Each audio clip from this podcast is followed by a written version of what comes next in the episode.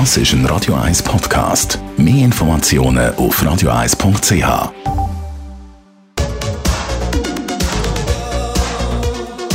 Radio 1 Literaturkritik mit der Christina Graf. Wird Ihnen präsentiert vom 4-Stern-Boutique Hotel Wellenberg. Ihres Zuhause in der Altstadt von Zürich. Dem Hotel, wo Sie Geschichte schreiben. www.hotel-wellenberg.ch Heute mal wieder ein Krimi, wo wir äh, vorstellen, ein Zürich-Krimi, sozusagen Trümmelig. Christina Graf, Radio 1 Literaturexpertin. Was genau ist das für ein Krimi? Ja, ich habe ja immer gerne eigentlich so die Krimi mit Lokalkolorit. Und jetzt ist mir vom Verlag eben so ein Zürich-Krimi zugeschickt worden. Und der handelt eigentlich um Cyberkriminalität, um die Anonymität im Internet, was alles passieren kann, gerade auf junge Leute. Und er handelt wirklich da in der Region. Und er ist geschrieben worden von einem völlig unbekannten Autor, nämlich von Marc Späni. Von dem habe ich gerne nie etwas gehört. Das ist, glaube ich, im Hauptberuf ist er ein Gymnasiallehrer. Und jetzt hat er erstmals einen Krimi geschrieben. Trümmelig, um was geht es genau?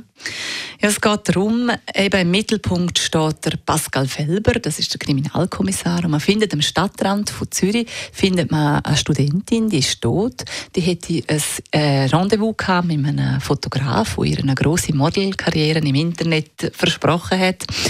Und sie fangen an recherchieren. Daneben gibt es noch eine dubiose Hackerorganisation, die, glaube ich, eine eigene Jagd machen will auf den Täter. Und dann plötzlich kommt eine nächste junge Frau, die genau auch eine Abmachung hätte mit dem Fotograf.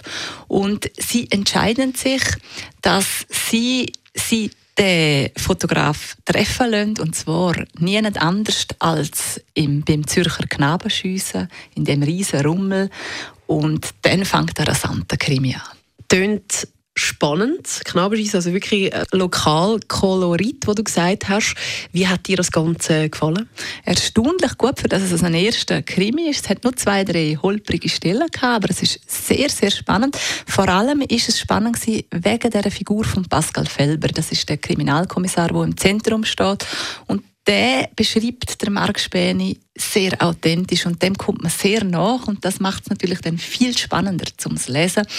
Es kommt auch noch von seinem Leben etwas in einen anonymen Brief, der ihn auch noch aus der Bahn wirft und am Schluss von dem Krimi hat es einen Cliffhanger, wo man eben unbedingt wissen will, wie geht es weiter und so wenig gelesen haben, ist noch ein zweiter und ein dritter Band rund um den Kriminalkommissar.